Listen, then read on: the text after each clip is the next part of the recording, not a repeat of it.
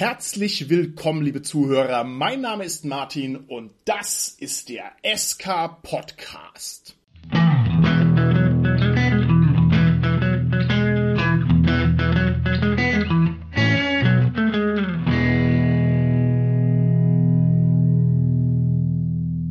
Wir machen heute wieder eine kleine Interviewfolge und die hat diesmal eine ganz besondere Würze. Ich möchte gern versuchen zu erklären, warum.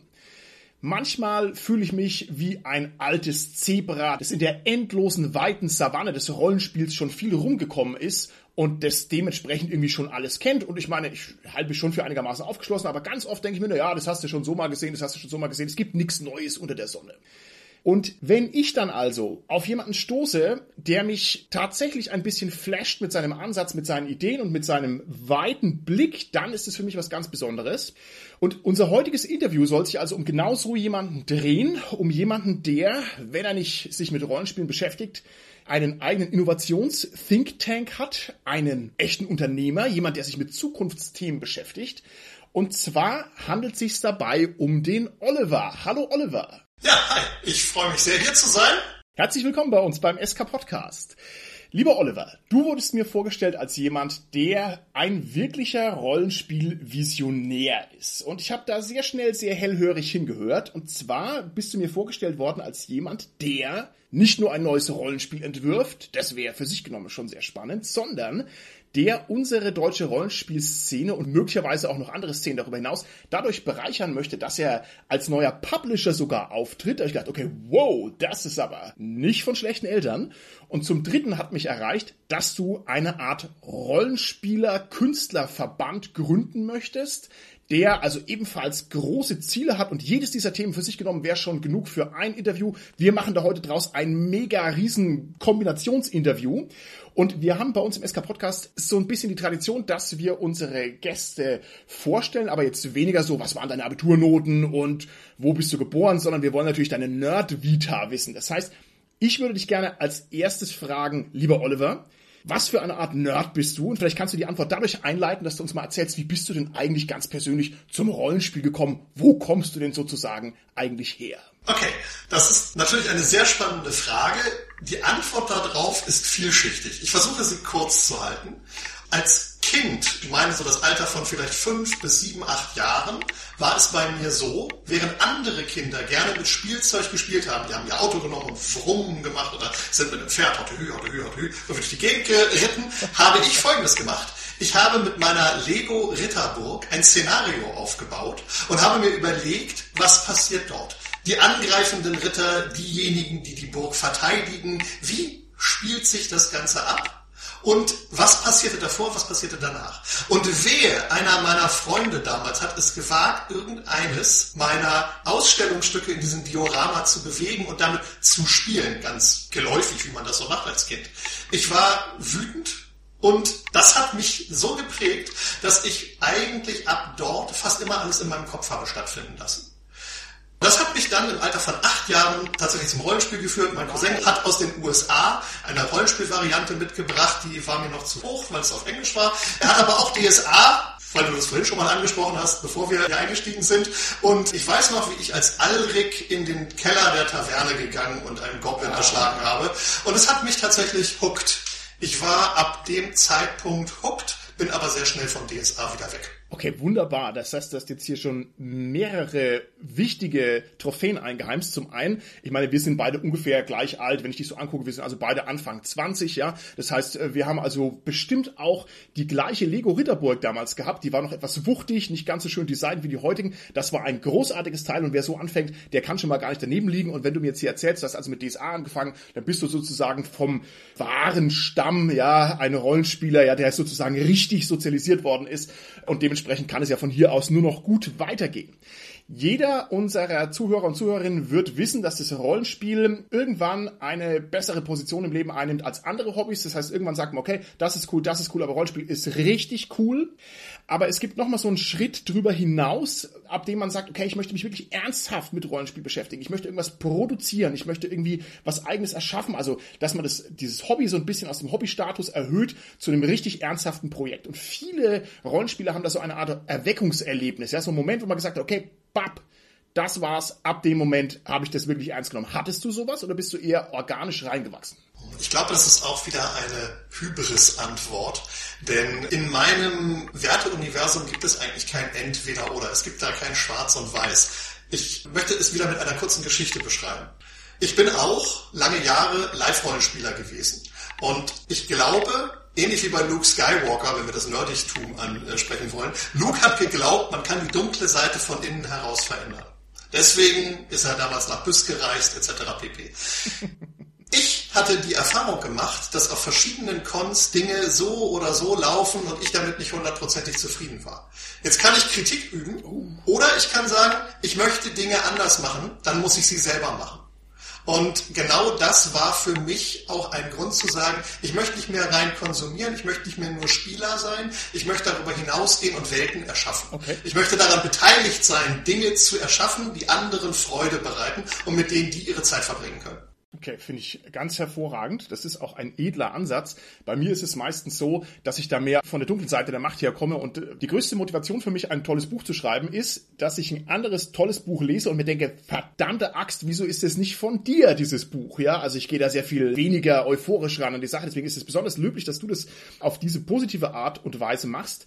Gab es einen Moment, wo es bei dir den Schalter umgelegt hat? Bist du über die Convention geschlendert und hast gesagt, das gefällt mir gar nicht? Also kannst du es benennen? Du musst es nicht benennen. Es interessiert mich einfach nur, weil es manchmal solche Momente gibt. Ja, also retrospektiv kann ich das benennen. Damals hätte ich das, glaube ich, so nicht gesehen. Das ist allerdings ein Aspekt, den ich eigentlich gehofft hatte, später in diesem Podcast beantworten zu können. Aber ich kann den ja schon mal vorgreifen, wenn das für dich okay ist. Sehr gern. Und zwar gibt es ein Science-Fiction-Rollenspiel, was weltweit, glaube ich, jeder Spielerin und jedem Spieler, der sich mit Science-Fiction beschäftigt, bekannt ist. Und das ist Traveler von Mark Miller. Mm. Sehr schön. Traveler selbst ist ein tolles System, das erlaubt unglaublich viel Flexibilität. I Died During Character Generation ist eines der beliebtesten Nerd-Shirts, die manche Menschen so haben können. Und das hat mich natürlich auch eine ganze Zeit lang in den Bann gezogen. Und weil du gerade gesagt hast, ein Buch, was ich selber auch gerne geschrieben hätte. Das hätte ich auch gerne gemacht. Aber ich war in den 70ern einfach in der ersten Hälfte noch nicht geboren und in der zweiten Hälfte zu jung. Und deswegen ist es jetzt so, dieses neue Rollenspiel, was ich aktuell entwickle und herausbringen möchte, in 20 Jahren möchte ich, dass Menschen wie du und ich in einem Podcast oder in welchem Format auch immer dann sitzen und sagen, Oliver Berger und Mark Miller, die haben jeweils ein tolles Rollenspielsystem, ein Setting entwickelt, welches wir heute gerne noch spielen. Okay, schön. Das ist ein redliches und würdiges Ziel. Und es ist natürlich auch ein bisschen ein Griff nach den Sternen. Und das ist ein Aspekt an dir, der mich unglaublich interessiert. Und ich hoffe, dass ich dem heute noch ordentlich auf den Zahn fühlen kann. Gehen wir mal ein bisschen mehr in die Jetztzeit. Ich meine, klar, DSA, ne? Die wilde Jugend, logisch. Aber wenn du heute Rollenspiel spielen würdest, ich würde gerne von dir wissen, und zwar möglichst griffig auf den Punkt gebracht, welche Sachen interessieren dich, welche Sachen gefallen dir. Kannst du das schön auf den Punkt bringen? Ich kann es versuchen.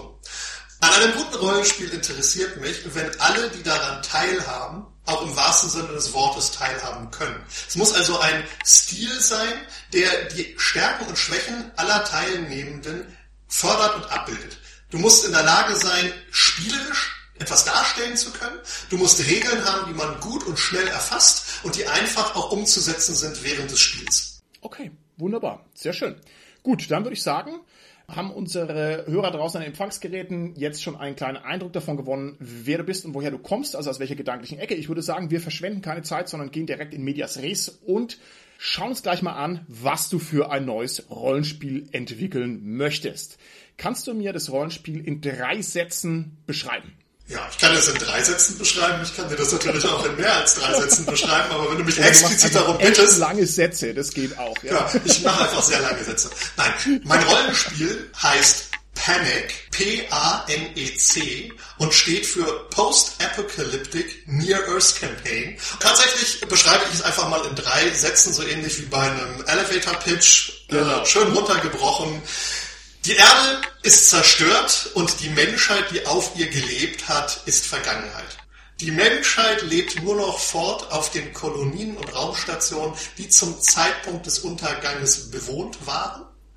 Und es hat einen relativ starken Bezug zu unserer heutigen Realität. Das heißt, es schreibt unsere Zeit fort und wir referenzieren sehr viele Dinge aus der Vergangenheit der Menschheit, die uns allen bekannt sind. Okay, wow, das klingt sehr interessant. Wir haben also ein Science-Fiction-System. Ich mache jetzt mal eine nerdige Pirouette, bevor wir in die Details gehen. Und zwar insofern, als ich dich fragen möchte, welche Einflüsse realisieren sich denn in deinem Rollenspiel? Und es geht jetzt nicht um die Frage, was hast du als Vorlage genommen oder sowas. Das ist ja logisch, dass du da was eigenes entwickelt hast. Aber es ist ja schon so, dass man also gedanklich mal aus irgendeiner bestimmten Ecke kommt und dass manchmal diese Genese für ein Produkt erhellender ist für das Produkt als andere Beschreibungen. Traveler hast du schon genannt. Ich weiß nicht, gibt es vielleicht noch andere Science-Fiction-Einflüsse, die da so ein bisschen im Hintergrund mitschwingen? Das ist eine total berechtigte Frage mit den Einflüssen. Die gibt es natürlich. Und auch da habe ich wieder eine kurze Geschichte zu. Und zwar habe ich vor über 20 Jahren in einer Star Wars D6-Runde mitgespielt in Hamburg während meiner Studienzeit. Und mein damaliger Spielleiter war Thomas. Thomas ist ein total unorganisierter, total nerdiger Superrollenspieler. Das hat mich unglaublich fasziniert und ab da habe ich fast nur noch Science Fiction gespielt, was es um Pen and Paper ging. Und diese ganzen Dinge, die ich bei Thomas aufgegriffen habe, die haben mich sehr stark beeinflusst. Alles, was aus dieser Runde entstanden ist, alle Runden, die danach gekommen sind, alles, was irgendwie mit Sci-Fi zu tun hatte, geht irgendwo auch ein Stück weit auf Thomas zurück. Und das Tollste ist, und damit beende ich diese kleine Geschichte, Thomas hat vor ein paar Jahren mal bei mir angefragt, hey Oliver, ich habe gerade ein bisschen Leerlauf, ähm, sag mal, ihr macht doch Rollenspiel, kann ich mal mitspielen? Ist aber nur für ein paar Abende. Heute ist Thomas mein begeistertster Stammspieler, mit dem ich wahnsinnig viel Zeit auch in der Entwicklung des Settings verbringe. Okay, sehr schön. Das Setting von dir ist jetzt auch schon länger in der Entwicklung. Ne? Das ist jetzt keine Sache, die du in den letzten zwei Monaten da zusammengeschrieben hast. Wie lange arbeitest du denn schon an deinem Rollenspiel? Tatsächlich arbeite ich an dem Setting seit etwas über 20 Jahren. Okay, wow. 20 Jahre Arbeit, wie muss man sich das vorstellen? Bist du da strukturiert rangegangen oder ist es eher so, ich gehe durch den Park und die Muse küsst mich und dann entwerfe ich Regeln für Bolterfeuer oder wie geht es so? Tatsächlich ist auch das natürlich eine hybride Entstehungsgeschichte sozusagen. Anfänglich, glaube ich, greift man sich Schnipsel und Bits und äh, legt die einfach irgendwo ab. Und je mehr es werden, desto mehr entstehen da Ideen draus. Dinge formen sich, setzen sich zusammen, Welten entstehen, Systeme entstehen, Charaktere entstehen, deren Hintergrund etc. pp. So war das bei mir auch. Und ich denke jetzt mal, die ersten zehn Jahre waren reine Materialsammlung. Oh, okay. Vielleicht die ersten acht. Wir sind jetzt im dritten Playtest. Dieser läuft viereinhalb Jahre. Und wir hatten vorher zwei weitere Playtests. Der erste hat vor ungefähr zwölf Jahren stattgefunden. Insofern würde ich jetzt sagen, die ersten acht Jahre waren grob Materialsammlung. Dann gab es einen ersten Anlauf, das Universum einer interessierten kleinen Öffentlichkeit vorzustellen. Wir haben das ein paar Jahre gespielt, dann habe ich damit weitergearbeitet, zweiter Playtest, wieder eine Pause und jetzt seit viereinhalb Jahren der Feinschliff und ich hoffe, dass ich dieses Jahr damit auch zum Abschluss komme. Okay, hervorragend. Dann drücke ich die Daumen, dass das funktioniert, aber dieser lange Vorlauf ist natürlich schon mal verheißungsvoll. Wieso sollte das nicht klappen? Es ist immer ein bisschen schwierig, ein neues Rollenspielsystem deskriptiv zu erfassen. Und zwar deswegen, weil man könnte jetzt natürlich anfangen, wir reden über irgendwelche inhaltlichen Details und so. Ich weiß nicht, ob uns das jetzt hier an der Stelle wirklich weiterbringt. Das heißt, ich werde da jetzt anders herangehen.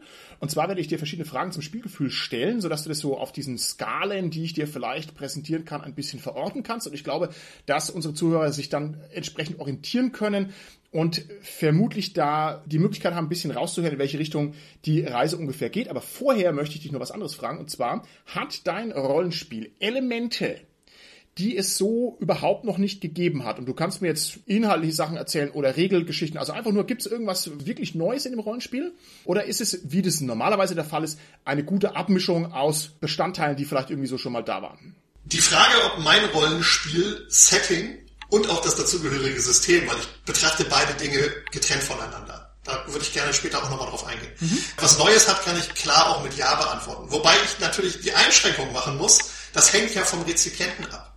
Also je nachdem, wie viel du kennst, kannst du mir jetzt sagen, ja, na, das ist ja nicht neu. Aber gemessen an dem, was ich kenne, sind natürlich Elemente enthalten, die ich als neu bezeichnen würde. Wenn du jetzt ja. spezifisch mal ein Element rauspicken möchtest, würde ich gerne zwei Dinge nennen die mich auch inspiriert haben, das genau so zu tun, wie ich mir das vorstelle. Also zum einen habe ich mich an der Universität Delft in UK eingeschrieben für einen Kurs, den ich belegt habe für Luft- und Raumfahrttechnik, um mehr über Material und dessen Belastungsgrenzen zu erfahren, um dem Ganzen auch einen wissenschaftlicheren Anstrich zu geben für unsere Hard Sci-Fi-Fans. Das resultierte in einer aus meiner Sicht Verbesserung von etwas, was Mark Miller, um den nochmal zu strapazieren, in den 70ern sich überlegt hat. Und wenn ich darf, würde ich das kurz ausholend beschreiben. Und zwar in Traveler ist es so, wenn ein Raumschiff von einem System ins andere reisen möchte, führt es einen Sprung durch einen Hyperraum, nennen wir das mal so, aus. Jump 1, Jump 2, Jump X. Und um das zu tun, benötigt es eine Unmenge an Treibstoff, Wasserstoff in dem Fall. Deswegen haben Raumschiffe bei Traveler unglaublich große Tanks, in denen sie Treibstoff bunkern. Wie heutige Schiffe auch. Soweit, so gut. Was mich generell an Traveler stört, ist, das wurde ja in den 70er Jahren und davor konzipiert. Die haben einen Schiffscomputer, der weniger leistungsfähig ist als unsere Smartphones. Der wiegt aber anderthalb Tonnen. Und was nie stattgefunden hat in Traveler, aus meiner Sicht, und da bin ich total dankbar, wenn mich irgendjemand von den Zuhörerinnen und Zuhörern vielleicht auch berichtigt und eine wilde Diskussion daraus entbrennt. Die Entwicklung in-game der Technologie, die findet aus irgendeinem Grund nicht statt. Das ganze System wirkt manchmal ein bisschen wie aus der Zeit gefallen. Und mhm. deswegen habe ich mir an diesen Punkten, die mich stören, überlegt, wie kann ich das anders abbilden. Nun haben zum Beispiel Forscherinnen am Fraunhofer Institut biomimetische Kohlenstoffe erfunden. Das würde jetzt wahrscheinlich insgesamt zu weit führen, aber man kann das alles mal googeln. Die erlauben aber eine andere Speicherung von Wasserstoff. Manchmal sagt man auch Grey Goo dazu, so ein grauer Schleim, so eine Paste. Und das sind Grundlagen, die ich mir jetzt zunutze mache. In meinem Universum ist es also so, jedes interstellare Raumschiff verfügt über eine Schicht biomimetischen Kohlenstoffs, der sich um den gesamten Rumpf wie eine Hülle ausbreitet. Und in dieser Hülle befindet sich eine unglaubliche Menge an Wasserstoff. Die nimmt aber keinen zusätzlichen Raum ein, sondern sie wirkt gleichzeitig auch noch als Strahlungsbarriere weil das auch ein wichtiges Thema im Raum ist. Okay. Und so sparen wir bei den Decksplänen eine ganze Menge Platz für andere Dinge, können Raumschiffe insgesamt kleiner und effizienter machen, etc. pp. Um mal ein Ding zu nennen, was ich anders mache als andere Systeme. Okay. Und ein zweiten Punkt, den ich noch habe, ist, Viele Systeme haben überhaupt keine Regeln dafür, wie es eigentlich ist, wenn ich mit mehr als einem Raumschiff durch den Weltraum reise. Star Wars ist ein super Beispiel. Da fliegt ein X-Wing los, dann fliegen 23 hinterher, dann kommt noch irgendein Capital-Ship, ein Mon Calamari Cruiser und die ganze Rebellenflotte fliegt in den Hyperraum. Und wie machen die das? Ist Admiral Akbar mit seinen Mon Cals auf der Brücke dabei, für jedes einzelne Schiff einen Hyperraumvektor zu berechnen? Oder macht das jeder Pilot selbst und die, die gut würfeln oder Glück haben, kommen am Ziel an? Dafür habe ich eine Mechanik gefunden, die auch tatsächlich wiederum auf einem wissenschaftlich heute existierenden Prinzip basiert und dessen Erläuterung hier aber wahrscheinlich jetzt fehl am Platze ist. Das kann ich aber gerne später nochmal nachreichen. Okay, wunderbar, sehr interessant. Dann höre ich jetzt so ein bisschen raus, dass du dir also viele Gedanken gemacht hast über Probleme, die normalerweise nicht so sehr behandelt werden in Science-Fiction-Rollenspielen und die gut gelöst hast. Das ist prima. Bei Star Wars kann man ja außerdem froh sein, wenn ein einzelner X-Wing heutzutage nicht einen ganzen Sternzerstörer crasht, weil er versehentlich mitten durchspringt. Aber äh, pff, so what? Ah, who am I to judge? Ja? Absolut. Okay, gut. Gut, dann gehe ich mal ein Schrittchen weiter wie angekündigt und werde dir ein paar Fragen zum Spielgefühl stellen. Ich würde gerne von dir wissen, ist dein Rollenspieluniversum entgrenzt oder hat es einen klaren Fokus? Gerade bei Science Fiction kann man ja sagen, ja gut, in meinem Universum gibt's alles und man kann alles machen. Oder man sagt, nee, es geht uns, was weiß ich, um die Rettung der Erde oder das Finden einer neuen Erde. Wie sieht's da bei dir aus? Tatsächlich ist es so, dass der Kampf ums Überleben eines jeden Einzelnen und auch der Menschheit als Ganzes immer noch im Vordergrund steht. Die Zeit, wir nennen sie Post-Exodus, nach dem Fall der Erde, ist ungefähr 200 Jahre her und natürlich lebte ein Großteil der Menschheit auf der guten alten Erde und mit einem Schlag änderte sich dies. Was gleichzeitig bedeutet, dass die Überlebenden nur noch wenig zahlreich sind. Wir sprechen also von wenigen Millionen Menschen, die sich über das gesamte bekannte, bewohnte Universum verteilen. Okay. Das führt zum Beispiel dazu, dass ein menschliches Leben, unabhängig davon, in welchen Herrschaftsbereich deine Figur fällt, einen sehr hohen Stellenwert genießt. Capital Punishment, sowas wie Todesstrafe, gibt es offiziell nicht mehr. Okay. Weil ein menschliches Leben so viel wert ist und dort so viel hinein investiert wurde, um es auf einen hohen Stand zu bringen, dass man das nicht einfach sinnlos verschwenden möchte. Okay, da muss ich sagen, das gefällt mir herausragend gut. Das ist eine wunderschöne Idee. Meine nächste Frage lautet, ist das Spielgefühl bei dir eher finster und gritty oder ist es eher optimistisch, so wie du mir das jetzt beschreibst, könnte es eigentlich in jede Richtung umklappen, ne? quasi einsam und verloren oder aber wir sind die letzten Überlebenden einer Zivilisation, also in welche Richtung soll es ungefähr gehen? Auch da gute Beraterantwort. Das kommt darauf an, wie du als Spielleiterin oder Spielleiter das Setting aufziehen möchtest. Ich denke, das Grundsetting ist auf jeden Fall eher düster. Der Kampf ums Überleben als solches, ein Überlebensszenario ist grundsätzlich erstmal kein Zuckerschlecken. Mhm. Und insofern gritty und düster gefällt mir gut. Aber, und auch da würde ich gerne wieder eine kleine Geschichte anführen, es gab in der Vergangenheit der Menschheit, in unserer Zukunft, von unserem heutigen Zeitpunkt ausgesprochen, die rote Bombe. Die rote Bombe ist ein Terrorakt auf dem Mars gewesen, der die erste große besiedelte Kolonie auf dem Mars zerstört hat. 5000 Menschen sind dabei ums Leben gekommen.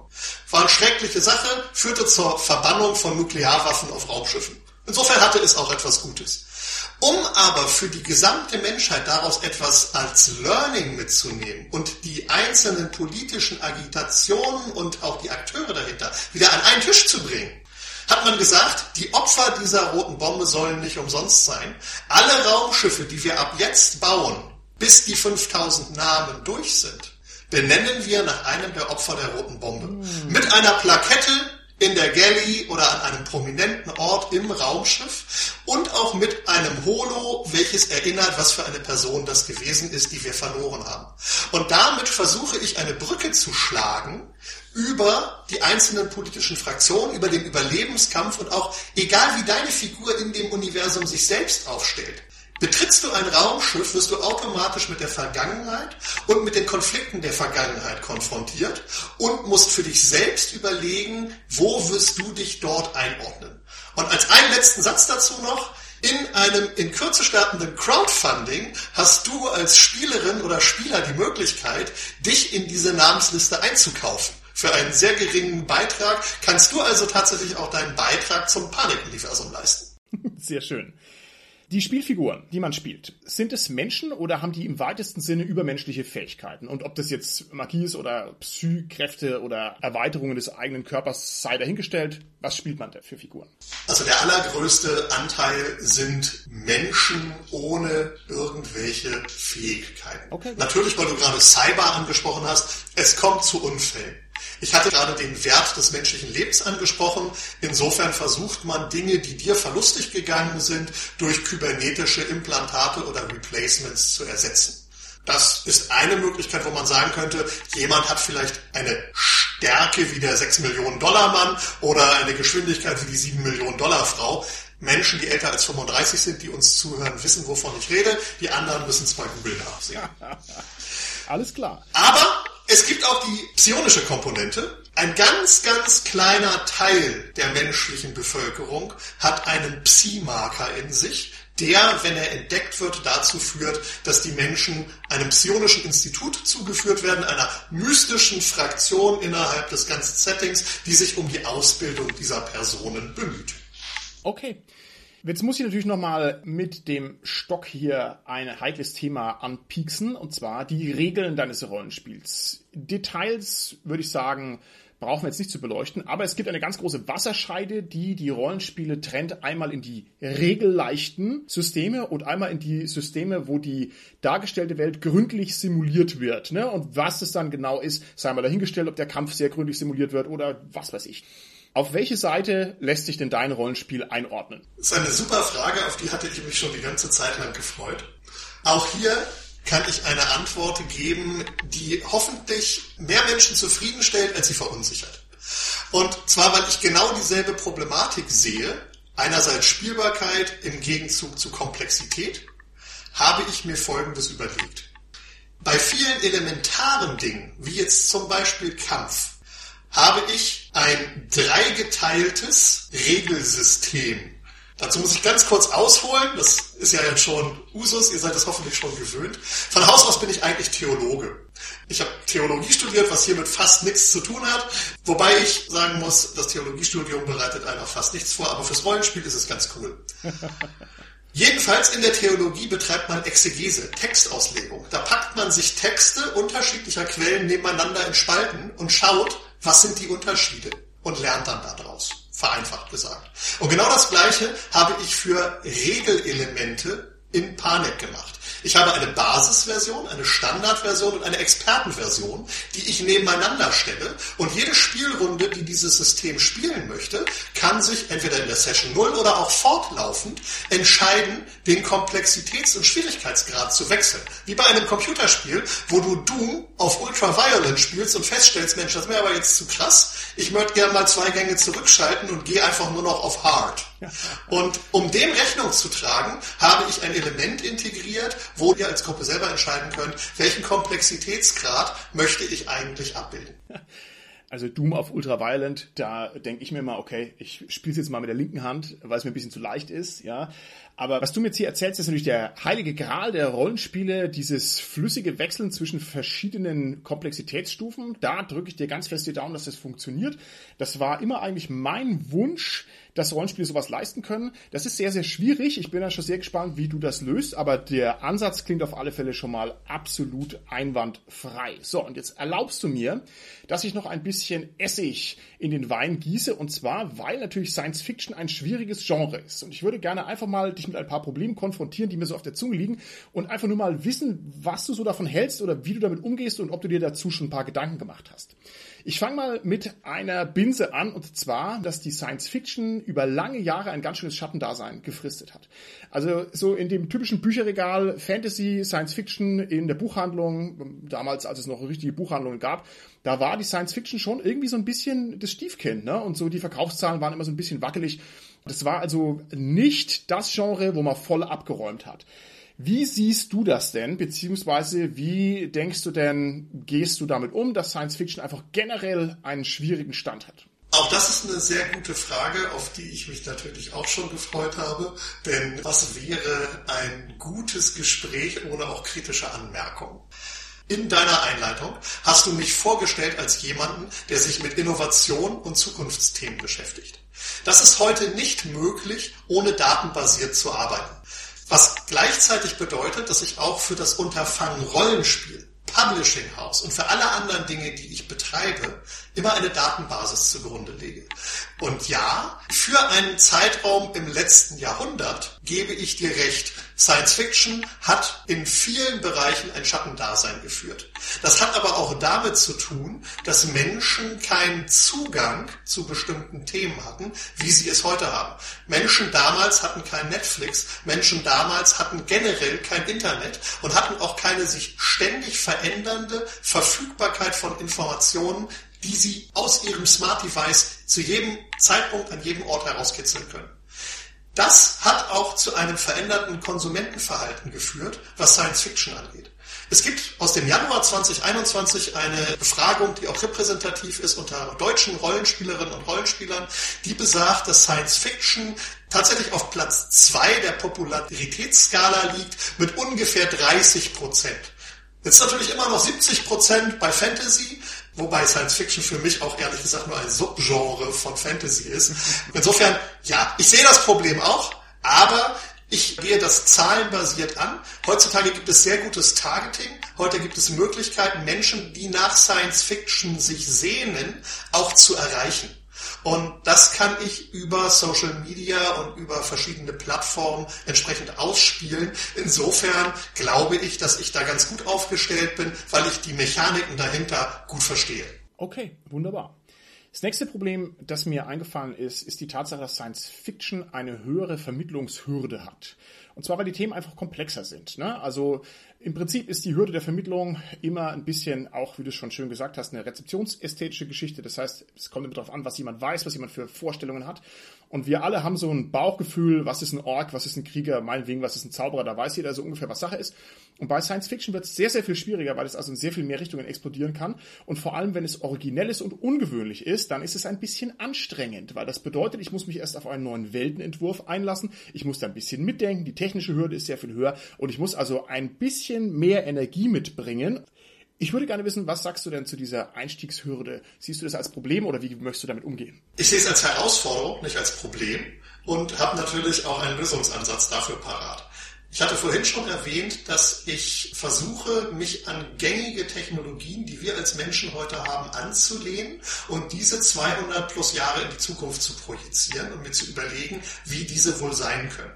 Das erleichtert einem Rezipienten, wie du gerade so schön gesagt hast, das Verständnis dieser Technologie immens, weil man ja etwas Ähnliches schon kennt. Zum Beispiel die Verfügbarkeit von Informationen über das Internet. Bei Star Wars ist es so, du hast das HoloNet, das ist aber kaum irgendwo verfügbar. Außerdem steht es nur Palpatine und Darth Vader zur Verfügung und alle anderen sind außen vor. Wie das wirklich funktioniert bei Star Wars hat, glaube ich, keiner wirklich in irgendeinem Regelwerk abgebildet. Außer es gibt das HoloNet und Schiffe ab Nebulon B Fregattengröße können da eventuell, wenn es da gerade online ist, drüber kommunizieren. Bei mir gibt es das sogenannte Hash. Ihr kennt das alle, die Raute aus dem Internet. Das Hash. Das Hash ist eine Erfindung der Firma Hashstarter, die sich schon im 21. Jahrhundert in meinem Setting gegründet hat. Und die stellen eine Kommunikationsplattform in jedem von Menschen besiedelten System zur Verfügung. Was bedeutet, dass wir ähnlich wie heute 5G Plus haben.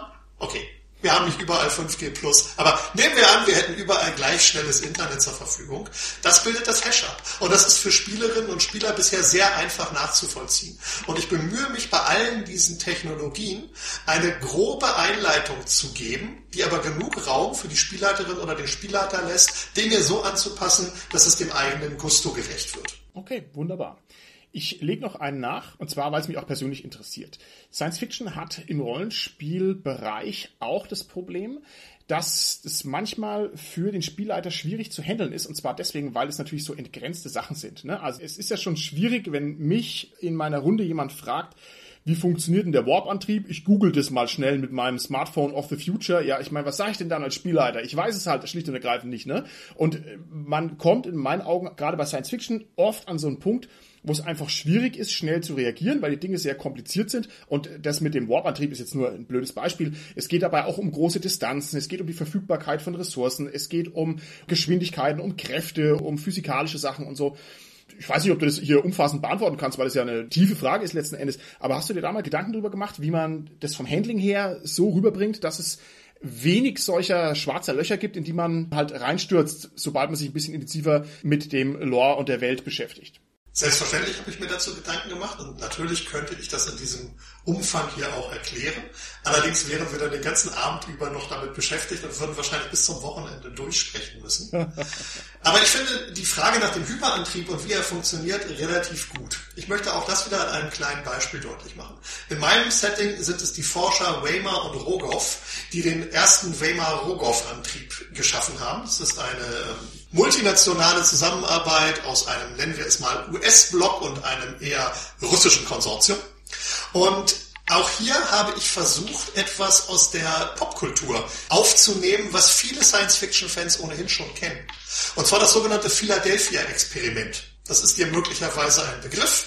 Geht es um die USS Eldridge, einen Zerstörer, der mittels einer neuartigen Technologie für das Radar unsichtbar gemacht werden soll. Im Film funktioniert das nicht ganz so. Auch das, wer Lust hat, guckt sich den Film mal an. Der ist schon alt, ist aber trotzdem ein ganz cooler Sci-Fi-Film.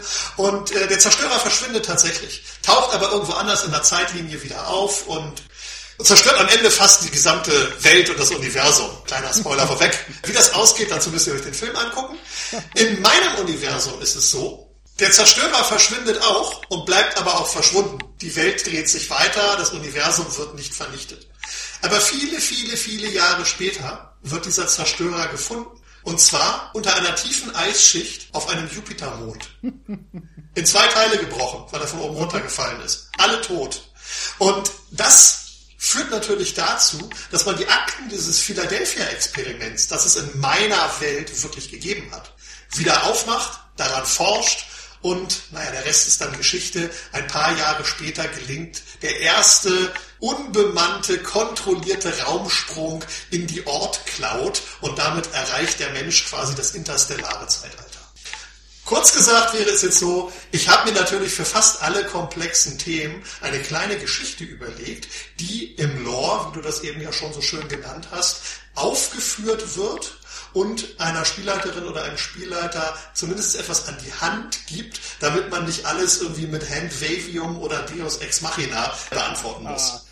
Sehr schön. Das halte ich für einen sinnvollen Ansatz. Und Handwavium ist natürlich das beste, bislang noch unentdeckte oder vielleicht sogar schon lange entdeckte und eingesetzte Element, das ist ein toller Begriff. Okay, dann denke ich, dass wir an dieser Stelle schon mal so ein paar wichtige Pflöcke haben einschlagen können und dass sich jetzt der geneigte Hörer oder die geneigte Hörerin mal ein bisschen vorstellen kann, was da so auf sie zukommt. Ich persönlich halte das für sehr, sehr interessant. Ich werde es auf alle Fälle mit viel Interesse verfolgen und bin schon gespannt, was am Ende bei rumkommt. Ich denke, wir gehen jetzt mal den nächsten großen Schritt zu unserem nächsten großen Themenblock und zwar zu dem wahnwitzigen Plan, dass du als Publisher in Erscheinung treten willst. Und Publisher ist das englische Wort für Verlag, aber Publisher ist noch viel krasser, denn er macht nämlich nicht nur Buchverlag, sondern er bringt Zeug raus, würde ich jetzt mal hier vermuten, Bevor du mir von deinen Publisher-Plänen erzählst, vorneweg mal die grundsätzliche Frage, ähm, wie schätzt du denn aktuell die Publisher bzw. die Verlagslandschaft ein, was die Rollenspiele angeht? Und vielleicht noch die Bonusfrage, was stört dich denn an der Verlagslandschaft, die wir haben, sodass du neuer Publisher sein willst?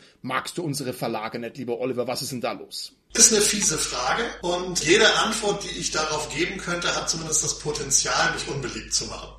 Deswegen versuche ich es mit einer diplomatischen Antwort und referenziere etwas, was ich vorhin schon mal gesagt habe. Wenn ich etwas richtig machen will, muss ich es selber machen. Jetzt kann ich natürlich sagen, schau mal, lieber Verleger, liebe Verlegerin, ich habe hier ein tolles Konzept. Ich habe eine tolle Idee, eine tolle Welt, was auch immer. Dann muss ich aber erstmal einen zusätzlichen Menschen davon überzeugen, dass es das wert ist, verlegt zu werden. Ich muss also eine Hürde nehmen, die ich nicht nehmen muss, wenn ich es einfach selber mache. Einfach selber machen klingt jetzt natürlich leichter, als es wahrscheinlich nachher ist. Aber das ist meine Motivation und mein Antrieb. Ich möchte jetzt nicht die deutsche Rollenspielverlagsszene kritisieren. Ich glaube, die hat, oder ich weiß, die hat ihre absolute Bewandtnis und auch ihre Daseinsberechtigung. Ich möchte aber bestimmte Dinge anders angehen. Du hast eben gerade gesagt, ein Publisher ist noch viel krasser. Ein Publisher haut auch Dinge raus, die jetzt erst einmal nichts mit einem Buch zu tun haben. Und genau das ist bei uns der Fall. Ich gründe diesen Verlag nicht allein. Ich habe dabei eine Unterstützung von Kollegen und Freunden, die bestimmte Skills mitbringen, die ich selber nicht habe. Und wir arbeiten zum Beispiel aktuell daran, Smartphone-Apps für Rollenspielerinnen und Rollenspieler auf den Markt zu bringen. Die sind aktuell in einer Alpha-Phase. Wer also Lust hat, schreibt bei Martin einen Kommentar unter den Podcast und sagt, hey, ich würde das gern testen. Dann melden wir uns bei euch. Wenn ihr ein Android-Telefon habt, was unter Rollenspielerinnen und Rollenspielern weiter verbreitet ist als iPhones, wie meine Daten zeigen. Und dann habt ihr die Möglichkeit, einfach an unserem Alpha-Test teilzunehmen. Wir bringen also nicht nur Rollenspielartikel in Printform, in diesem Fall allerdings elektronisch heraus, sondern wir wollen das gesamte Spektrum bereichern, indem wir Dinge auf den Markt bringen, die wir über Jahrzehnte als Spielerinnen und Spieler vermisst haben. Welche Größenordnung schwebt dir denn so vor, wenn du an die Zukunft als Publisher denkst? Also soll da am Ende eher so eine zweimal Garagenband draus werden? Oder möchtest du bei den großen Jungs mitspielen in Deutschland, was die Verlage angeht? Oder sagst du, die lässt du hinter dir im Staub, weil du noch, noch viel größere Pläne hast? Also in welche Richtung geht's denn ungefähr? Ich sollte jetzt wahrscheinlich sagen, größer, schneller, weiter. Natürlich ist es aber so, ich habe gar nicht nur den deutschen Markt im Auge. Rollenspiel, gerade Science-Fiction-Rollenspiel, hat im US-amerikanischen Raum und auch im asiatischen Raum einen ganz anderen Stellenwert als im deutschsprachigen oder im europäischen Raum. Und aus diesem Grund und aufgrund der Tatsache, dass ich im 21. Jahrhundert lebe, wir haben 2021, ich habe selber die Möglichkeiten, Dinge zu machen und umzusetzen, die ich vor 20 Jahren nicht hatte. Und das ist etwas, was, glaube ich, Verlagen mit einer typischen Verlagsstruktur ein bisschen abgeht. Die sind nicht so agil, wie sie sein könnten. Die sind nicht so flexibel, wie sie sein könnten. Das ist nicht deren Schuld. Das ist ein systemimmanentes Problem. Ein Problem aber, mit dem ich von vornherein mich gar nicht konfrontieren möchte, indem ich andere Ansätze verfolge und beispielsweise Märkte bediene, die für einen Verlag mit dem typischen Herangehen gar nicht so einfach zu erschließen sind. Okay. Also dann möchte ich das nochmal aussprechen, damit es hier ganz klar auch gehört wird draußen in der weiten Welt. Es geht hier um einen Verlag bzw. um einen Publisher mit einem internationalen Anspruch. Das heißt, um einen Publisher, der auch so ein bisschen die deutschsprachige Welt hinter sich lässt und also da nochmal ein Level drüber ist. Und das ist natürlich wahnsinnig spannend. Du hast jetzt schon erzählt, dass du einen Draht hast zu Daten und dass du also da kompetent bist und du hast auch Unterstützung. Hast du noch andere Kompetenzen, die dich persönlich ganz besonders auszeichnen? die es nahelegen, dass das eine erfolgreiche Sache wird mit dem Publisher. Ja, natürlich habe ich die. Würde ich jetzt Nein sagen, wäre es ja auch Quatsch. Ich möchte aber trotzdem noch mal einen Satz hinterher schieben, weil du gerade gesagt hast, ich will die deutsche Szene hinter mir lassen. Das stimmt so nicht. Da muss ich ganz vehement widersprechen. Es ist mir extrem wichtig, auch gute deutschsprachige Publikationen, in diesem Fall Sci-Fi-Publikationen herauszubringen. Ich will gar nicht den deutschen Markt hinter mir lassen. Ganz im Gegenteil. Ich will den deutschen Markt mit offenen Armen empfangen und ihn aufnehmen. Ich will aber zusätzlich Panic auch natürlich auf Englisch herausbringen. Und darüber hinaus andere Dinge. So, was qualifiziert mich dazu? Ich habe jahrzehntelange Erfahrung im Community-Aufbau. Ein Verlag ist Teamwork. Ein Verlag ist nichts, was du mal eben mit der linken Arschbacke abreißt und selber machst. Falls jemand irgendwie diesen Eindruck hätte, da kommt jetzt der Oliver und denkt sich, er kann mal eben einen Verlag runterrocken, das ist nicht der Fall. Ein Verlag, vielleicht mehr als ein anderes Unternehmen, ist Teamwork. Du brauchst Menschen mit speziellen Fähigkeiten, die alle an einem Strang ziehen. Du brauchst Lektorinnen, du brauchst Grafikerinnen, du brauchst heutzutage Developer. Du brauchst natürlich auch Menschen, die Dinge schreiben können, die Sachen in Worte kleiden können. Aber was du auch brauchst, ist ein Anspruch, Gruppen miteinander zu verbinden, die vielleicht immer schon auf einer Ebene eine Verbindung hatten, diese aber nie genutzt worden ist. Beispielsweise Gamer, Sci-Fi-Gamer, Computer-Gamer und Rollenspieler. Da gibt es einen sehr hohen inhaltlichen Übereinstimmungswert, aber nur relativ wenig Berührungspunkte, was diese Szenen tatsächlich untereinander angeht. Und wie gesagt, Community-Aufbau, Community-Strategie, Marketing und Co. sind Themen, die ich seit Jahrzehnten mit mir herumtrage. Ich habe vor mehr als zehn Jahren eine der ersten Social-Media-Agenturen in Deutschland gegründet und habe dort schon 2008 Kunden gehabt wie Greenpeace und Vattenfall. Ich glaube, wir waren die einzige Firma, die sowohl Greenpeace als auch Vattenfall als Kunde hatten. Ich habe mit meinen damaligen Mitarbeiterinnen und Mitarbeitern natürlich Communities entwickelt für den Kinderkanal von ARD und ZDF, für eine Tabakmarke, was insofern speziell ist, weil es sehr viel Gemeinsamkeiten gibt. Wenn man mich früher gefragt hat, ey Oliver, kannst du mal deinen Job in drei Sätzen oder drei Worten beschreiben, habe ich gesagt, Kinder, Tabak, Alkohol.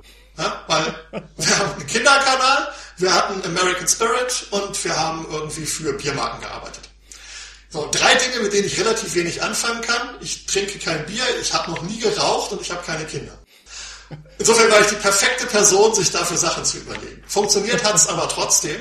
Und das liegt daran, weil zum Beispiel jemand wie Marissa Meyer, CEO von Yahoo, hat mal gesagt, ist nicht von ihr, aber hat sie mal gesagt, das wird ihr zugesprochen, die Zukunft von Social, in Klammern Media, sind Specialized, Localized, Closed Communities. Heißt also, Communities, Gruppierungen mit einem spezifischen Fokus auf entweder etwas Lokales oder ein Sonderthema.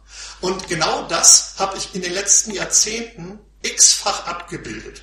Und Rollenspielerinnen und Rollenspieler, Fantasten und Menschen, die sich für Sci-Fi und Fantasy begeistern, sind auch eine Special Interest Community. Genau wie andere Special Interest Communities, die drumherum in diesem Universum existieren.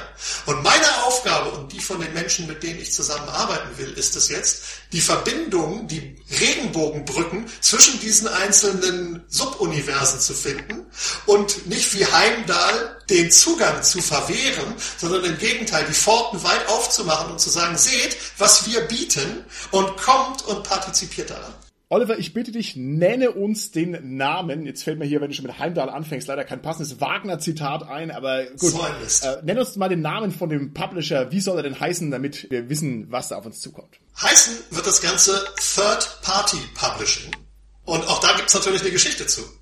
Weil ähnlich wie bei den Cis-Lords, da gibt's immer zwei, den Schüler und den Meister. Ich glaube, es braucht immer drei eine Idee, Ressourcen und die Umsetzung. Und mit Third-Party-Publishing stellen wir dir immer das zur Verfügung, was dir fehlt. Du hast eine Idee, aber keine Ressourcen und niemand, der es umsetzt. Super, bringen wir mit. Du hast Ressourcen, aber keine Idee. Auch kein Problem. Wir kennen Leute mit Ideen und machen das möglich.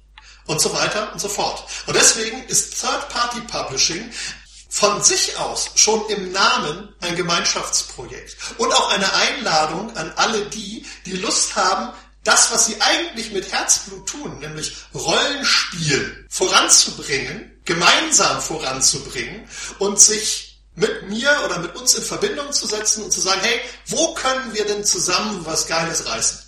Hervorragend. Das ist mit Sicherheit ein Aufruf, der eine gewisse Resonanz finden wird. Und wir werden natürlich am Ende dieses Interviews auch nochmal dezidiert Bescheid sagen, wie man dich kontaktieren kann und wie man dich erreichen kann. Und ich habe jetzt rausgehört, dass deine ausgestreckten Arme in die ganze Welt hinausgehen und dass jeder, der ein künstlerisches, kreatives oder produktives Anliegen hat, sich bei dir melden soll. Habe ich das so richtig verstanden? Ja, das hast du insofern richtig verstanden, dass das mit dem Melden natürlich unproblematisch ist. Daraus kann ich natürlich kein Versprechen ableiten, das auch entsprechend so zu honorieren, dass ich direkt sage, okay, hey, geil, lass uns das machen. Aber was ich auf jeden Fall verspreche ist, dass ich mir alles, was man mir zukommen lassen möchte, individuell anschaue mit jedem auf jeden Fall ein Gespräch führen werde und schauen kann, ob ich nicht vielleicht, wenn es für mich persönlich oder für Third-Party-Publishing erst einmal nicht interessant ist, ich Menschen da zusammenbringen kann, die dann gemeinsam vorangehen können und das Thema trotzdem entwickeln können. Und das wäre vielleicht eine gute Überleitung, um dieses Verbandsthema anzugehen. Perfekt. Da entlastest du mich, indem du mir sozusagen die schwere Mühsal des Erdenkens von Überleitungen aus der Hand nimmst. Das wäre nämlich auch meine nächste Frage gewesen. Du bringst offensichtlich Leute zusammen, oder jedenfalls ist es dein Plan. Der Rollenspielverband, das ist der dritte große Themenblock, den wir heute angehen wollen. Und das ist keine weniger interessante Idee wie die Gründung deines Verlags. Das müsstest du mir bitte mal von Grund auf erklären, was das für ein Verband sein soll fang mal einfach zu reden an. Worum geht's bei dem Rollenspielerverband? Was soll am Ende bei rumkommen? Das mache ich gerne. Vielen Dank auch für die Möglichkeit, überhaupt darüber mal zu sprechen. Es handelt sich allerdings nicht um einen reinen Rollenspielerverband, sondern auch hier haben wir schon einen Namen. Und zwar wird sich das Ganze Interessenverband Fantasy und Science Fiction nennen. IVFSF und auch unter ivfsf.de zu finden sein. Und damit wollen wir eben nicht nur Rollenspielerinnen und Rollenspieler ansprechen, sondern getreu dem Gedanken, den ich vorhin geäußert habe, Communities zu erfassen und Brücken zwischen diesen zu schlagen, eben alle Menschen, die sich mit Fantasy und Science Fiction, mit Fantastik im weitesten Sinne beschäftigen, ein Angebot zu unterbreiten. Und da schließe ich die Brücke zu dem, was ich gerade sagte, auf deine Frage, dürfen sich Menschen melden? Was haben die davon? Wenn ich mir jetzt vorstelle, ich schaue mal in die deutsche, zum Beispiel Self-Publisher-Landschaft. Da gibt's wahnsinnig viele wirklich tolle Menschen mit ganz krassen, tollen Themen und auch mit super Büchern. Ob das jetzt Fantastik ist oder irgendein anderes Genre, spielt erstmal keine Rolle. Viele von denen haben aber große Probleme, bestimmte Dinge umzusetzen, weil sie Schreiber sind. Sie sind Schreiberinnen und Schreiber. Sie können gut Geschichten erzählen, aber sie können alles andere, was da drumherum geht, nicht gut. Und das Gleiche gilt auch für viele Menschen im Bereich Rollenspiel, im Bereich Fantastik. Die können bestimmte Dinge toll. Du kannst ein super Spielleiter sein, du kannst eine tolle Grafikerin sein, du kannst tolle Microgames erschaffen, was auch immer. Aber irgendwas fehlt dir immer und wir möchten gerne eine Plattform schaffen für wirklich unmittelbaren Wissenstransfer wir möchten nicht nur das Thema Fantastik und vor allen Dingen auch Rollenspiel mehr in den Mittelpunkt der öffentlichen Wahrnehmung rücken, sondern wir möchten Menschen, die sich dafür interessieren, auch direkt brauchbare Dinge an die Hand geben, mit denen sie sich damit schneller auseinandersetzen können, das besser erfassen können und vor allen Dingen halt auch Menschen als Ansprechpartner bekommen, die ihnen bei ihrem Anliegen sofort weiterhelfen können. Ich denke zum Beispiel an Edu-RPG, also an Bildungsrollenspiele, die immer mehr Eingang gefunden haben in politische Bildung, in Schulen, aber auch in Seniorenresidenzen beispielsweise, um Menschen gegen Demenz fit zu machen. Edu-Rollenspiele, das ist allgemein bekannt. Edu, das Kürzel steht für Elves, Dwarfs, Unterricht. Korrekt? Ja, genau. Oder für Elves, Dwarfs und Unicorns. dann steht natürlich für Educational. Also es geht letztendlich um Bildungsthemen, die man mit einem spielerischen Aspekt in verteilten Rollen für sich erlebbar macht. Und das Tolle daran ist, das wissen vielleicht hoffentlich heutzutage immer mehr Menschen, Menschen und Institutionen können davon profitieren, indem sie vom Staat gefördert werden, wenn sie einen Bildungsaspekt in ihr Projekt mit aufnehmen. Da gibt's x Beispiele für, da könnte ich dir sonst was für Leute vermitteln, für fantastische Themen. Battlestar Galactica auf einem alten Kriegsschiff im Norden.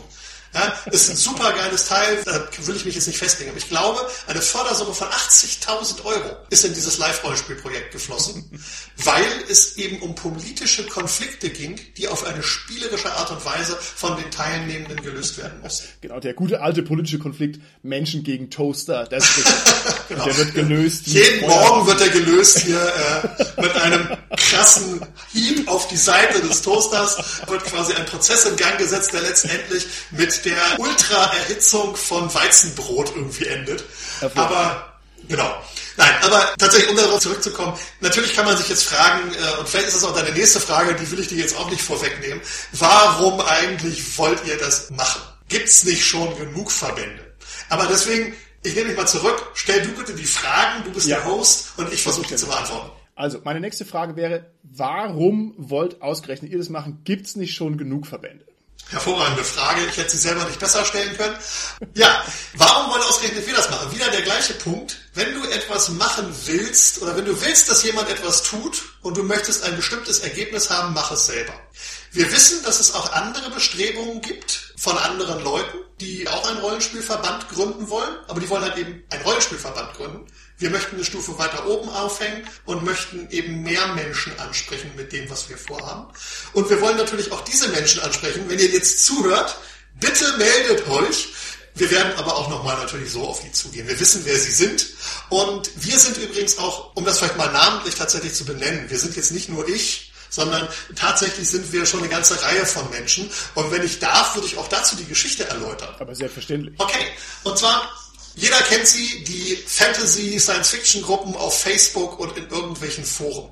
Da findet man super klasse Nerds, da findet man Regelfanatikerinnen, da findet man Menschen, die das Lore von Battlestar Galactica, Mass Effect und sonst welchen Spielen von vorne bis hinten herunterbeten können, selbst wenn man sie morgens um drei weckt und fragt, Commander Shepard, wie hieß nochmal der Asari? Ja, ich weiß es nicht. Erstmal ist es die Asari und ne, so, äh, das ist die Antwort, die du dann bekommst. Okay. Nichtsdestotrotz ist es so, asynchrone Kommunikation in Foren und auf Facebook führt häufig dazu, dass man bestimmte Aspekte eben doch nicht richtig erfasst, zu einer Unzeit eine Antwort schreibt oder das eben halt auch nicht so richtig in die Tiefe ausdehnen kann, weil vielleicht irgendwo jemand sagt, ah, ich habe hier Mist geschrieben, ich lösche meine Antwort und alle Kommentare, die da drunter kommen, sind mit weg. Wer kennt das nicht? Hat jeder schon mal erlebt. Super blödes Thema von Social Media. Du gibst dir Mühe, investierst Zeit und dein Wissen und dann kommt irgend so ein Typ und löscht den Kommentarzweig und alles ist weg. Voll ätzend. Also habe ich vor ein paar Monaten, letztes Jahr noch, damit angefangen zu sagen, hey, was sind eigentlich Leute, die sich wirklich intensiv beteiligen in diesen Gruppen? Natürlich klein aus meiner subjektiven Warte heraus. Und habe die dann individuell angesprochen und habe denen die Idee eines, sage ich mal, RPG Mentoring Circles ohne Coach-Hintergrund vorgestellt und gesagt, hast du nicht Lust, dich auf einem aus meiner Sicht hohen Niveau über bestimmte Themen auszutauschen, wie Rollenspielentwicklung, Weltengeneration etc. Und daraus ist relativ zügig ein Kreis geworden von mehr als fünf Personen, die sich einmal in der Woche treffen seitdem und ihre Themen, auch das, was sie im Alltag so bewegt, was für Probleme sie haben, viele von denen sind tatsächlich hauptberuflich Rollenspielschaffende, miteinander diskutieren. Und daraus ist vor ein paar Monaten auf einer Veranstaltung der Waldritter, auf einer Online-Con, ja, ja. die Idee draus geworden, lasst uns das doch professionalisieren und einen Verband draus aufziehen. Also haben wir jetzt die letzten Monate sehr intensiv jede Woche daran gearbeitet, ein Verbandskonstrukt zu erarbeiten. Und unter anderem sind dabei Bernd Heumann, Nils Nilo Sommer, Der ist vielleicht vielen aus der Rollenspielszene tatsächlich auch schon bekannt. René Kopp, Sebastian Konstantin Rapp, André Busch und ich. Bislang haben wir leider keine Frauen oder Menschen diversen Geschlechts dabei und wünschen uns dringend, dass sich das ändert. Daher auch hier der Aufruf an Menschen, die Lust haben, einen Verband aktiv mitzuentwickeln und zu gestalten. Bitte kommt auf uns zu und dann lasst uns das gemeinsam rocken. Ich würde gerne noch mal eine Frage stellen zur Zielgruppe, was die Mitglieder deines Verbandes angeht. Und zwar ist mir nicht so ganz klar, suchst du jetzt eher die Künstler, die sich dann treffen, vernetzen und ihre Arbeit dadurch verbessern oder sich die Arbeit leichter machen, dass sie eben tolle Kontakte haben? Oder suchst du eher Fantastikbegeisterte, die sich dem anschließen, weil sie da diese Künstler treffen? Oder ist es so ein universal Allgemeinverband, dem letzten Endes die ganze Menschheit zugehören soll? Tatsächlich ist das ein Thema, was wir wirklich sehr intensiv diskutiert haben. Und ich glaube, dass dieses Thema sich verändert mit der Anzahl der Menschen, die daran teilnehmen. Wenn ich jetzt für mich die Antwort geben muss, und da ich hier momentan gerade alleine bin und wir in einem Zwiegespräch sind und mir keiner reinreden kann, möchte ich jetzt nicht die gesamte Menschheit dabei haben. Also erstmal möchte ich nicht alle Menschen dabei haben, weil das zu allgemein gehalten wäre natürlich. Zum Beispiel sind aber Mitarbeiterinnen und Mitarbeiter von etablierten Verlagshäusern total die Gruppe, die wir auch dabei haben wollen. Nicht, weil wir jetzt sagen, hey, ihr macht einen schlechten Job und wir möchten euch zeigen, wie ihr das besser könnt. Das kriegen die vermutlich auch selber hin. Und selbst wenn sie es nicht hinkriegen würden, würden sie es wahrscheinlich auch nicht zugeben. Menschen neigen dazu, Dinge, die sie nicht gut können, zu kaschieren und es nicht in die Öffentlichkeit zu tragen. Wir wollen aber sichere Räume schaffen, genau für solche Menschen, die sagen, wir sehen da durchaus Potenzial. Wir haben Lust, uns auch mal an etwas auszuprobieren, ohne dass wir das jetzt gleich an unsere große Verlagsglocke hängen wollen. Was habt ihr denn da in petto? Wir haben Kontakte ins Ausland. Wir haben Kontakte auch zu Publishing Houses außerhalb von Deutschland. Wir wissen über Best Practice, wie man das neudeutsch so schön sagt, wie andere Dinge machen, sowohl im asiatischen als auch im englischsprachigen Raum. Und ich glaube schon, dass das halt interessant sein kann.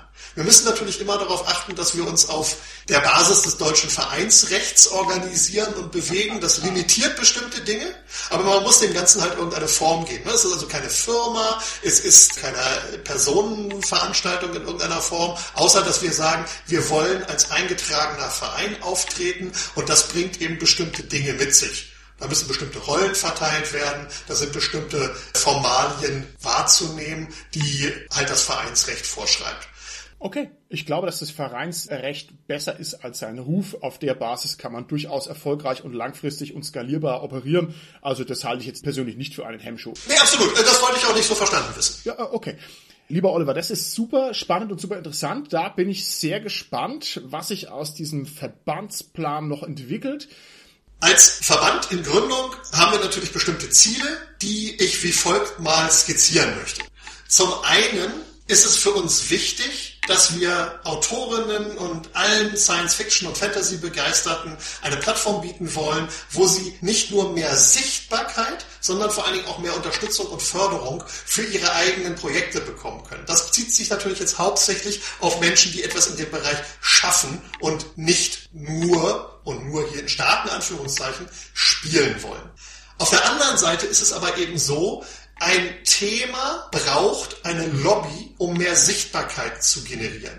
Und da möchten wir eben verlagsunabhängig, und das hat auch nichts damit zu tun, dass ich jetzt so ein Publishing-Haus aus dem Boden stampfen will, sondern das ist auch wieder ein Aufruf an alle anderen, die in diesem Genre tätig sind oder in diesen Genres. Wir möchten Lobbyarbeit durch einen Expertendialog sichtbar machen und gestalten. Wir möchten also all die, die es schon gibt, genau wie du das hier machst, Du lädst Leute quasi an deinen virtuellen Tisch ein, um über Themen, die für unsere Szene wichtig sind, miteinander zu sprechen. Und das ist etwas, was wir in Zukunft sehr viel stärker machen und eben auch unterstützen wollen, damit es mehr Menschen auch außerhalb der Fantasy- und Science-Fiction-Bubble erreicht. Und als letzter Satz dazu, weil du mich gefragt hast, warum ich glaube, dass ich das kann oder was für Qualitäten ich mitbringe. Ich bin seit Jahrzehnten im Marketing und ich weiß, wie man eine Marke aufbaut, von Grund auf. Und letztendlich ist das nichts anderes, ein Verband, ein Verein oder eine Marke an den Start zu bringen, den interessierten Menschen vorzustellen und dann mit denen gemeinsam daraus etwas Großes entstehen zu lassen. Ich benutze da sehr gerne das Bild abschließend, weil ich immer gefragt werde, Oliver, wie kommst du von Theologie zu Marketing oder Werbung? Und da sage ich immer, naja, sowohl im Bereich Glauben als auch im Bereich Werbung muss ich Menschen von Dingen überzeugen, die sie entweder nicht kennen oder nicht haben wollen. Die Trigger sind letztendlich dieselben, nur die Inhalte sind anders. Ob ich die jetzt Seelenheil oder Zahnpasta verkaufe, spielt keine Rolle. Lieber Oliver, diese kurze Rede von dir würde ich gerne, weil sie so schön prägnant und so schön einprägsam war, als halbes Schlusswort für unsere heutige Folge verwenden. Ganz wichtig wäre mir jetzt noch, dass du nochmal laut aussprichst, wie man dich kontaktieren kann, wo muss ich eine Mail hinschreiben, was sind deine Webadressen, wie finde ich dich, damit Interessierte sich an dich wenden können oder damit man auf dem Laufen bleiben kann, wie sich deine großen Projekte so weiterentwickeln. Sehr gern. Da gibt es unterschiedliche Möglichkeiten, die alle relativ einfach und selbsterklärend sind. Mein Name ist Oliver Berger und man findet mich im Internet unter oliverberger.me, Martha Emil. Auf den nachfolgenden Webseiten findet ihr jeweils die Möglichkeit, euch für einen Newsletter eintragen zu können, damit ihr euch weitestgehend informiert fühlt und vor allen Dingen auch die Möglichkeit habt, bei Neuigkeiten und Veränderungen in der gesamten Thematik umgehend informiert zu werden. Und wir würden uns super freuen, wenn ihr uns tatsächlich das Mandat gebt, euch mit Informationen versorgen zu dürfen. Den Verband, Interessenverband Fantasy und Science Fiction, findet man unter ivfsv.de. Panik, das Post-Apocalyptic Near Earth Campaign Setting, welches ich entwickle, findet man unter panik.de. Und den Verlag, sobald er dann online geht, findet man unter thirdparty-publishing.com. Ganz hervorragend. Das sind eine Menge Anlaufstellen. Wir werden die bei uns unter unserem Blogartikel auch noch verlinken, dass man sie komfortabel anklicken kann. Und dann, lieber Oliver, möchte ich mich ganz herzlich für dieses interessante Gespräch bedanken. Wir werden auf alle Fälle ein wachsames Auge darauf haben, was sich bei dir so tut. Und ich könnte mir gut vorstellen, dass wir uns in einiger Zeit mal wieder hier treffen und dass du uns mal ein Update gibst, was sich da so entwickelt. Denn das ist ja alles von hinten bis vorne super spannend und ich freue mich schon sehr drauf. Ich bedanke mich auch im Namen vor allen Dingen der Leute, die ich hier heute vertrete und die ich vorhin ja nur einmal kurz namentlich angerissen habe, für die Möglichkeit, dass wir uns hier unterhalten haben. Ich finde es eine tolle Sache, dass wir, obwohl wir noch gar nichts an den Start gebracht haben, was andere Menschen sehen können, trotzdem schon mal darüber sprechen durften und würde mich sehr freuen, wenn wir dann tatsächlich auch nachlegen und nachliefern dürfen, indem wir, wenn wir dann etwas auf die Beine gestellt haben, uns hier nochmal treffen und dann vielleicht auch direkt etwas zeigen können.